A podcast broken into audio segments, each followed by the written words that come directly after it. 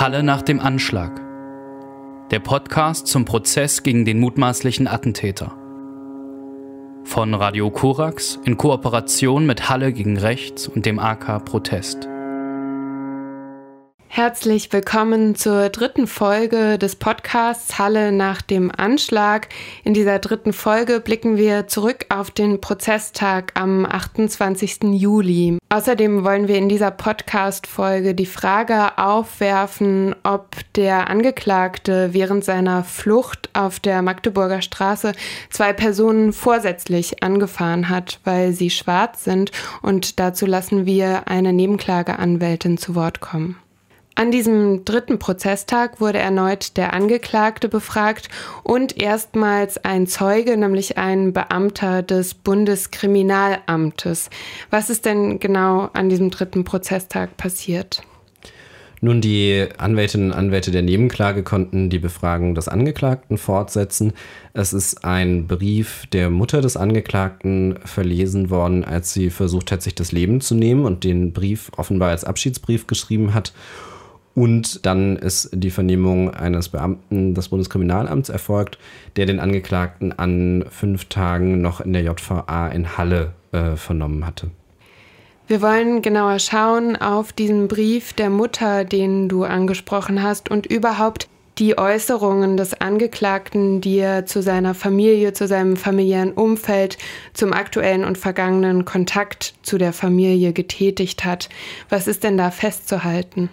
Nun, Demok, das Zentrum Demokratischer Widerspruch, die zu jedem Prozesstag Berichte, Kurzberichte veröffentlichen, aber auch Protokolle, äh, haben das so zusammengefasst, dass sie schreiben, äh, der Angeklagte reagierte wesentlich einsilbiger und dünnhäutiger, wenn die Sprache auf seine Familie oder andere persönliche Kontakte aus der Zeit vor der Tat kam.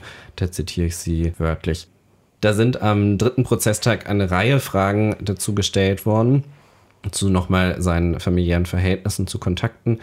Dabei ist unter anderem klar geworden, dass er noch Kontakt zu seiner Familie hat, dass er, er gibt an, nach etwa drei Monaten das erste Mal mit ihnen telefoniert, äh, telefonieren konnte, das wohl auch tut. Er sagt, er wolle sich da erkundigen, wie es ihm geht. Offensichtlich gibt es aber da noch irgendeine Form von Kontakt. Es gab einen Rechtsanwalt der Nebenklage, der eingebracht hat, dass es einen ehemaligen Mitschüler des Angeklagten gebe, der ihm diese Tat zugetraut hätte. Da war dann die Frage, wie kommt er dazu? Der Name ist auch genannt worden. Ich glaube, er ist jetzt für uns hier nicht so entscheidend. Jedenfalls gibt der Anwalt an, dass er das selbst ermittelt hat.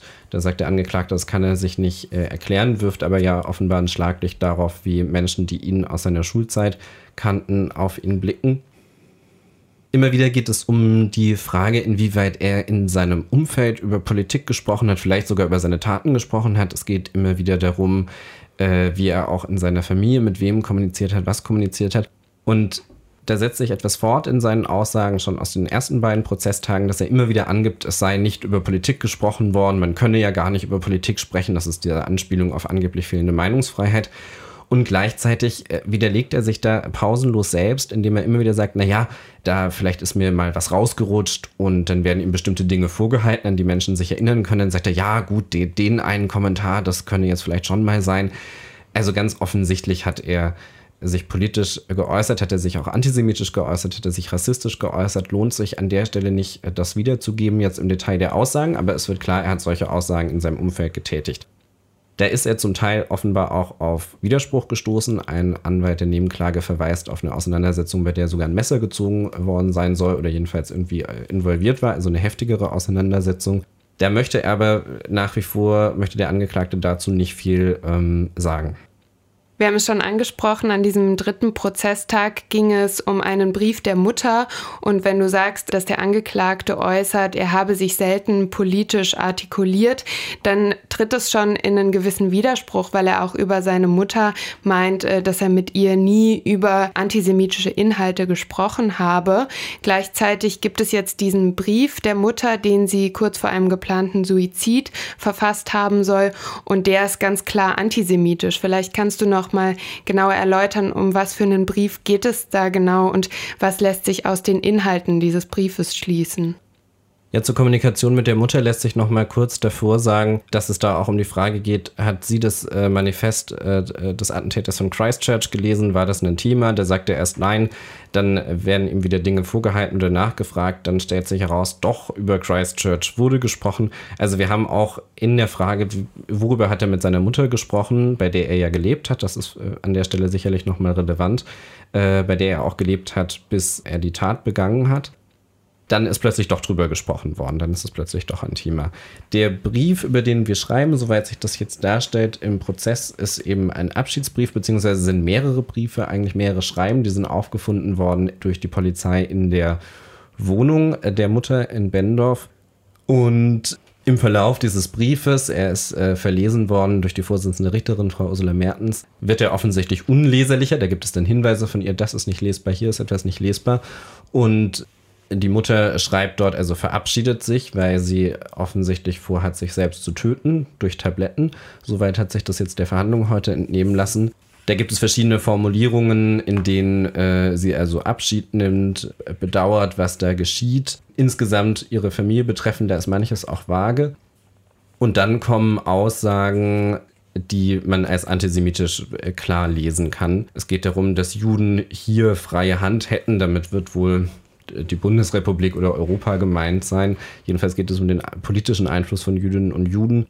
Es gibt da auch eine Zuweisung von Verantwortung, wo nicht zu 100 Prozent klar ist, wer damit gemeint ist. Wenn man da nochmal wörtlich rauszitiert, da schreibt sie, sie haben ihn zerstört. Es ist nicht vollkommen klar, wen sie meint, aber im Kontext kann man sich vorstellen, dass auch das sich in einem antisemitischen Muster erklärt. Und wir wollen nicht übermäßig daraus zitieren, aber sie schreibt auch noch, dass er sein Leben da gegeben hätte für die Wahrheit. Das im Kontext der davor getätigten antisemitischen Aussagen. Und die Richterin äh, schildert, liest dann vor, dass da mehrfach sogenannte Judensterne gezeichnet sind, zum Teil auch durchgestrichen. Das ist also der Brief der Mutter, der heute äh, in die Verhandlung eingebracht wurde. Der erste Teil dieses Prozesstags war also geprägt durch die Befragung des Angeklagten und eine solche Befragung hat dann auch ein Nebenkläger selbst vorgenommen, nämlich Ezra Waxman, der am 9. Oktober 2019 in der Synagoge in Halle anwesend war. Was hat der Angeklagte denn auf die Fragen von Ezra Waxman geantwortet? Das ist bemerkenswert, finde ich, dass er diese Fragen persönlich stellt und zeigt eben auch nochmal als Hinweis, dass auch Nebenklägerinnen und Nebenkläger in Person das tun können, nicht nur durch ihre Anwältinnen und Anwälte. Ezra Rexman hat zu verschiedenen Themen gefragt, nur eine Sache aus den Antworten herausgenommen. Da geht es unter anderem um die Frage auch, was wäre, wenn der Angeklagte eine Freundin hätte, hätte er dann die Taten so begangen? Da antwortet er, das hätte ihm vermutlich im Wege gestanden. Was an der Stelle nochmal wichtig ist, ist, dass er eine Person auch namentlich benennt, weil Ezra Waxman auch nachfragt, ähm, dass der Angeklagte angibt, vorher keine Jüdinnen und Juden persönlich getroffen zu haben, ob es für ihn äh, schwieriger gewesen sei, Jüdinnen und Juden zu töten, wenn er sie vorher getroffen hätte in Person. Und da nennt der Angeklagte eine Person direkt mit Namen, also im Zusammenhang der Frage, des Tötens von Jüdinnen und Juden und nennt da Anetta Kahane, äh, die Vorsitzende der Amadeo Antonio Stiftung, die ja für Extremrechte schon lange ein krasses Feindbild ist, was sich hier wieder zeigt, dass auch dieser extremrechte und antisemitische Attentäter sie kennt und persönlich nennt. Gegen die Äußerungen des Angeklagten, die extrem rechts sind und antisemitisch, hat sich diese Nebenklage auch nochmal gewandt in einem Statement, das dann nach der Verhandlungspause, nach der Mittagspause verlesen wurde von der Nebenklageanwältin Kati Lang. Und es zeigt auch nochmal, wie prominent sich die Nebenklage hier einbringt äh, und eine ganz wichtige Rolle spielt bisher auch in diesem Prozess, um auch zu korrigieren und ähm, in diesem Statement dann auch zu sagen, dass es ihnen darum geht, dass hier im Gerichtssaal Antisemitismus, Rassismus nicht unwidersprochen stehen bleibt. Was fandst du denn wichtig an Inhalten aus diesem Statement dieser zwei NebenklägerInnen? Ja, über ihre Anwältin Dr. Kathi Lang haben sie nochmal ganz klar darauf hingewiesen, dass sie es ablehnen, den Angeklagten zu pathologisieren, ihn für irgendeinen kranken, äh, verrückten Irren, was auch immer zu halten, sondern sagen da wörtlich, er hat sich frei entschieden, töten zu wollen. Es ging um, um weiße männliche Vorherrschaft. Und selbst wenn er im engen strafrechtlichen Sinn vielleicht alleine gehandelt haben mag, was ja im Übrigen das Verfahren noch zu erweisen hat, dann hat er einen gesellschaftlichen Resonanzraum gehabt, dann hat er sich Nachahmer erhofft. Und deswegen ist es entscheidend, ihm aktiv zu widersprechen, auch in diesem Verfahren. Denn aus seiner Haltung sagen sie in ihrem Statement, spricht die Ideologie oder die Einstellung, die zu sechs Millionen getöteten Judinnen und Juden geführt hat und die zu vielen getöteten durch extrem rechte, durch antisemitische, durch rassistische Gewalt seit der Wiedervereinigung geführt haben. Wir hören auch nochmal die Nebenklägerin Naomi Henke-Gümbel selbst. Ich denke, dass es sehr, sehr wichtig ist, dass ähm, die Nebenklage auch ähm, sehr, sehr stark ähm, ihre Stimme zu Nutzen macht. Und das ist etwas, woran mir viel gelegen ist, dass Betroffene von Hasstaten daran Beispiel nehmen und eben auch sich Gehör schaffen. Das sagt die Nebenklägerin Naomi Henkel-Gümbel am Rande des dritten Prozesstages. Radio Korax hat mit ihr gesprochen in einer Verhandlungspause und sie befragt zu ihrer eigenen Auffassung dieser Nebenklage. Wir haben schon darüber gesprochen, wie wichtig diese Nebenklage ist und gerade auch die Anwältinnen und Anwälte, die die NebenklägerInnen vertreten, die waren dann auch wichtig in der Vernehmung des BKA-Beamten, die den zweiten Teil dieses dritten Prozesstages geprägt hat. Was wurde denn in dieser Vernehmung des Beamten bekannt? Der Beamte des Bundeskriminalamts, der am dritten Prozesstag vernommen wurde durch äh, die Prozessbeteiligten, hat den Angeklagten noch in der JVA in Halle vernommen äh, an mehreren Tagen. Jetzt ist es aber so, dass das, was in den Akten drinsteht, nicht direkt Gegenstand des Verfahrens ist, sondern für das Verfahren ist entscheidend, was unmittelbar mündlich in der Verhandlung vorkommt. Das heißt, dieser Beamte muss befragt werden, an was er sich erinnert. Da das Ganze ja schon eine Weile zurückliegt und da es um sehr viele Aussagen geht, funktioniert das dann so, dass ihm im Zweifel aus den Akten Dinge vorgehalten werden und er gefragt wird, ob er sich daran erinnern kann, ob er dazu noch etwas ausführen kann, ob er dazu was ergänzen kann, ob das so gesagt wurde, wie es in der Akte steht, weil es eben entscheidend ist, dass die Inhalte mündlich in der Verhandlung vorkommen. Das kurz zum Rahmen, wie und warum dieser Beamte vernommen wurde. Da gibt es eine ganze Reihe an Aussagen zum äh, Tatverlauf, die wir an der Stelle, glaube ich, nicht alle wiedergeben müssen, sondern nur schlaglichtartig einige Dinge aus dieser Vernehmung. Zum Beispiel hat sich äh, in der Vernehmung nochmal ergeben, dass er eine Midnight Genocide Collection an Musik erstellt hat, für die auch ein Logo selbst erstellt hat. Das ist auf seinem äh, Rechner gefunden worden. Das als kleine Bemerkung nochmal zu extrem rechten Begriffen und was er so im Vorfeld seiner Tat getan hat. In dem Zusammenhang ist auf Nachfrage einer der Anwälte in der Nebenklage auch ausgesagt worden, dass mindestens ein Video im Zusammenhang mit der Atomwaffendivision auf seinem Rechner gefunden wurde. Da reden wir über extreme Rechte, die international vernetzt ist. Und das hat er in einem Ordner gespeichert, bezeichnet als Shitpost-Folder und gibt an, dass dieser Ordner oder die Inhalte dieses Ordners auch eine konkrete Funktion hatten. Denn er hatte ja, soweit ist schon bekannt und soweit ist auch öffentlich diskutiert, eine Kamera an seinem Helm, mit, dem, mit der er seine Taten live äh, ins Internet gestreamt hat. Er hatte aber auch noch eine zweite Kamera am Körper, eine sogenannte Bodycam. Sein ursprünglicher Plan war, nach erfolgreicher äh, Flucht diese Aufnahmen auch noch online zu stellen und diese Aufnahmen, in diese Aufnahmen wollte er dann Dinge aus diesem Ordner äh, reinschneiden, mit hinzufügen, also möglicherweise auch Dinge, die auf die Atomwaffendivision anspielen. Der Angeklagte ist nach der Atomwaffendivision auch gefragt worden äh, in der damaligen äh, Vernehmung durch den Beamten, der nun am dritten Prozesstag ausgesagt hat und wiedergibt, dass der Angeklagte damals gesagt habe, äh, er wäre froh, wenn sie echt wäre, diese Atomwaffendivision.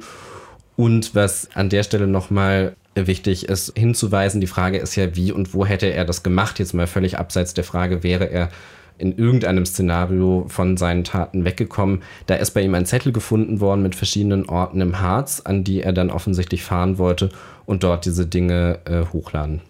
Auch zur Sprache kam im Prozesstag, im dritten Prozesstag, die Bundeswehrzeit des Angeklagten. Was hat man denn darüber genau erfahren und ähm, vielleicht darüber hinaus auch über die Biografie oder ähm, ja, das Leben dieses Angeklagten? Auch da nur zwei Dinge aus der Vernehmung des äh, des Bundeskriminalamts. Der Angeklagte hat seine Ausbildung an Waffen erhalten als Teil des Grundwehrdienstes bei der Bundeswehr. Den hat er verkürzt geleistet in sechs Monaten. Er hat sich danach nochmal erfolglos bei der Bundeswehr beworben, hatte nochmal die Möglichkeit, sich dort vorzustellen. Die hat er dann aber letztendlich gar nicht wahrgenommen. Was er damals noch nicht wusste, was das BKA äh, dann äh, von der Bundeswehr in den Akten erfahren hat, ist, dass seine Bewerbung auch nicht besonders aussichtsreich gewesen wäre. Der BKA-Beamte gibt auch an, dass man zur Frage Verbindung, extrem rechte Vernetzung versucht hätte zu ermitteln, einmal mit polizeilichen Möglichkeiten, aber auch durch Anfragen bei anderen Behörden. Da nannte er den Verfassungsschutz Sachsen-Anhalt, das Bundesamt für Verfassungsschutz, den Bundesnachrichtendienst, der also für nachrichtendienstliche Dinge zuständig ist, die im Ausland liegen, und den MAD, den kleinsten und nicht ganz so bekannten Geheimdienst äh, in der Bundesrepublik, den militärischen Abschirmdienst, der für das Militär zuständig ist. Nirgendwo dort hätte es irgendwelche Erkenntnisse gegeben, auch in der Akte über den Angeklagten beim Bundes, äh, bei der Bundeswehr hätte es keine negativen Einträge gegeben. Das sagt nur leider ja nicht besonders viel aus. Das ist eben das, was sie feststellen konnten. Sie konnten nichts feststellen, was in diesem Kontext ja auch äh, jetzt nicht ein besonders neues Phänomen ist. Der BKA-Beamte zeichnet etwas nach, was in den ersten zwei Prozesstagen schon genannt wurde nämlich vermeintliche oder tatsächliche Zäsuren oder Stationen im Leben des Angeklagten.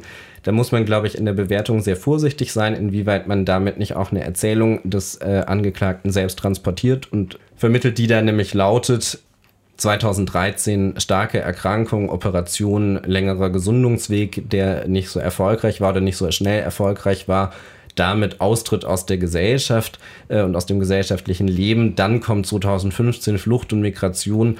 Damit entscheidet er dann nochmal aktiv politisch aus der Gesellschaft herauszugehen, fängt an, Waffen äh, sich zu beschaffen und zu bauen und dann Christchurch 2019 ab da Tatentschluss zur konkreten Tat, noch nicht zwingend zur Synagoge, aber zu einem Anschlag. Das ist das, was der Angeklagte ohne die starke Betonung der Krankheit im Wesentlichen an den ersten zwei Prozesstagen schon ausgesagt hat. Das ist das, was nun der Beamte des Bundeskriminalamtes auch aussagt.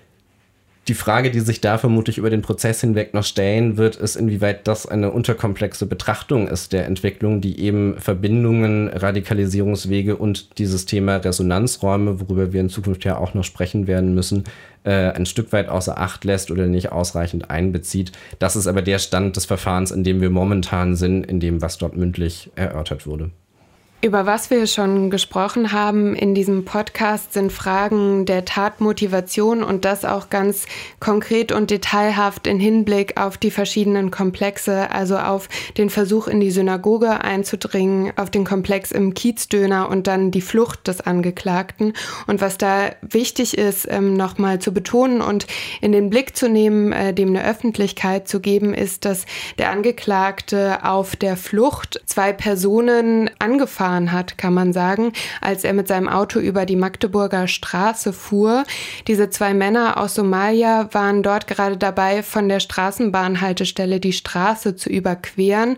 Und ähm, so berichtet es zumindest der Mitteldeutsche Rundfunk auch in dem Video des Angeklagten, in dem er seine Taten streamte, ist eine Beschleunigung und ein Aufprall zu erkennen, als er diesen zwei Männern dort auf der Straße begegnet. Einer dieser Menschen ist Abdi Raxman Aftax Ibrahim und er ist vertreten in der Nebenklage durch die Anwältin Ilil Friedmann, die hier nochmal genau den Sachverhalt schildert. Also mein Mandant wurde ja auf der Flucht von dem Angeklagten hier getroffen und verletzt. Und die, also in der Anklage ist es gerade so, dass ähm, der Vorwurf eine fahrlässige Körperverletzung genau in der Anklage so jetzt steht. Und für meinen Mandanten war das allerdings Vorsatz und Absicht und eigentlich auch aus rassistischen Gründen und damit wäre das ein versuchter Mord juristisch. Genau, und das ist so ein bisschen für uns der Punkt, der auch hier für die weitere Abfahndung eigentlich wichtig ist. Soweit die Nebenklageanwältin Ilil Friedmann und wir wollen uns in den nächsten Minuten nochmal genauer damit beschäftigen, was auch schon ausgesagt wurde jetzt im Prozess zu diesem Komplex auf der Flucht in der Magdeburger Straße, wenn es darum geht, dass ähm, Herr Ibrahim sagt, er wurde mit Vorsatz angefahren dort. Ja, bereits an den ersten beiden Verhandlungstagen wurde der Angeklagte auch, neben vielen anderen Dingen auch dazu befragt, hat dazu auch ausgesagt. Er wurde zunächst mal gefragt, ob er denn erkannt hat, dass es sich dort um mindestens eine, vielleicht auch zwei schwarze Personen handelt und ob er sie als schwarz erkannt hat, was hier relevant ist hinsichtlich der Frage Tatmotivation eines rassistischen und extrem rechten Täters. Da sagt er, er konnte die Person deutlich äh, wahrnehmen, äh, erinnert sich auch noch oder hat Vermutungen darüber, wie die Person gekleidet war und wird dann gefragt, ob er versucht hätte, der Person auszuweichen woraufhin äh, er antwortet, größere Lenkbewegungen seien nicht möglich gewesen. Er schildert dann ausführlich die Straßensituation äh, und solche Dinge und spricht in diesem Zusammenhang davon, dass ja sein Fahrzeug beschädigt wurde durch ihn selbst. Er hatte sich ja selbst in die Reifen geschossen, als er die Polizeikräfte auf der Ludwig-Wucher-Straße angegriffen hatte und begründet dann äh, damit, dass also seine Fahrweise und so weiter und äh, dass er ähm, da nicht hätte groß ausweichen können, ohne sich selbst zu gefährden. Auch da, es besteht ja immer die Möglichkeit, dass das sich dabei um Schutzbehauptung handelt. Ich gebe jetzt nur wieder, was er, was er dazu ausgesagt hat. Und er wird dann gefragt, ob äh, es für ihn eine Rolle äh, gespielt hat, Leben zu schützen, mit Blick auf den äh, konkret Betroffenen. Da sagt der Angeklagte klar Nein, wird dann nochmal nachgefragt, wären sie einer weißen Person ausgewichen und sagt da sehr klar, ja, einer weißen Person wäre er ausgewichen. Damit also auch dieser Sachverhalt äh, genau aufgeklärt wird, ist es wichtig, da den Blick drauf zu lenken im weiteren Prozessverlauf. Und ähm, sollte sich herausstellen, dass es da quasi eine Tötungsabsicht gab, haben wir den Pressesprecher des Oberlandesgerichts Naumburg, Wolfgang Ehm, gefragt, was denn dann in diesem Falle äh, juristisch zu tun wäre. Die Handlung selbst zum Nachteil von Herrn Ibrahim ist Gegenstand der Anklage. Sie ist in der Anklageschrift rechtlich bewertet worden als fahrlässige Körperverletzung in Tateinheit mit Verkehrsdelikten. Das heißt, diese Tat ist Gegenstand des Strafverfahrens und äh, es wäre durchaus möglich, äh, diese Tat auch anders rechtlich zu bewerten. Äh, dazu wäre zunächst ein rechtlicher Hinweis der Vorsitzenden erforderlich, damit alle Prozessbeteiligten sich darauf einstellen können. Dann wäre es aber rechtlich kein Problem, diese Tat rechtlich auch anders zu bewerten. Das sagt äh, Pressesprecher Wolfgang Ehm, Pressesprecher des Oberlandesgerichts äh, Naumburg und meint damit äh, Paragraph 265 der Strafprozessordnung, der da sagt, der Angeklagte darf nicht aufgrund eines anderen als des in der gerichtlich zugelassenen Anklage aufgeführten Strafgesetzes verurteilt werden, ohne dass er zuvor auf die Veränderung des rechtlichen Gesichtspunkts besonders hingewiesen und ihm Gelegenheit zur Verteidigung gegeben worden ist. Bedeutet eben auch, die Vorsitzende Richterin muss im Zweifel auch auf Anregungen von Anwältinnen und Anwälten zu dem Eindruck kommen, dass eine solche Verurteilung möglich wäre und das relevant werden könnte. Und dann muss sie diesen rechtlichen Hinweis erteilen. Und mit genau dieser Perspektivierung hören wir nochmal die Anwältin von Aftax Ibrahim, Ilil Friedmann. Also für uns ist natürlich auch noch das Wichtigste die Aussage von unserem Mandanten oder von meinem Mandanten. Ne? Also das kommt halt eben noch und deswegen ja, glaube ich, dass da, also zumindest für uns da der Schwerpunkt auch nochmal und von den Tatzeugen, die das beobachtet haben. Das sagt die Anwältin von Aftax Ibrahim, Ilil Friedmann. Und mit dieser Zeugenaussage von Aftax Ibrahim und eben anderen Tatzeugen ist voraussichtlich zu rechnen Ende September. Dennoch ein Thema, auf das man kontinuierlich blicken sollte. Denn es stellt sich eben tatsächlich die Frage, was für eine Tat haben wir hier und wird das, was äh, Aftax Ibrahim dort widerfahren ist, rechtlich richtig gewertet? Wird äh, anerkannt, was ihm dort geschehen ist? Eine Frage, die ja auch zum Beispiel die mobile Opferberatung äh, schon länger bewegt, die diesen Fall auch in ihrer Jahresstatistik äh, bewertet hat und bei der es nun darum geht, äh, wie die juristische Wertung aussehen wird. Weswegen wir da schon zu Beginn der ersten Verhandlungstage draufschauen wollten. Mit diesem Ausblick schließen wir die dritte Folge des Podcasts Halle nach dem Anschlag zum Prozesstag am 28. Juli. Der nächste Prozesstag findet statt am 29. Mein Name ist Christina Brinkmann. Tschüss. Mein Name ist Valentin Hacken und wir hören uns in der nächsten Folge. Halle nach dem Anschlag. Der Podcast zum Prozess gegen den mutmaßlichen Attentäter. Von Radio Korax in Kooperation mit Halle gegen Rechts und dem AK Protest.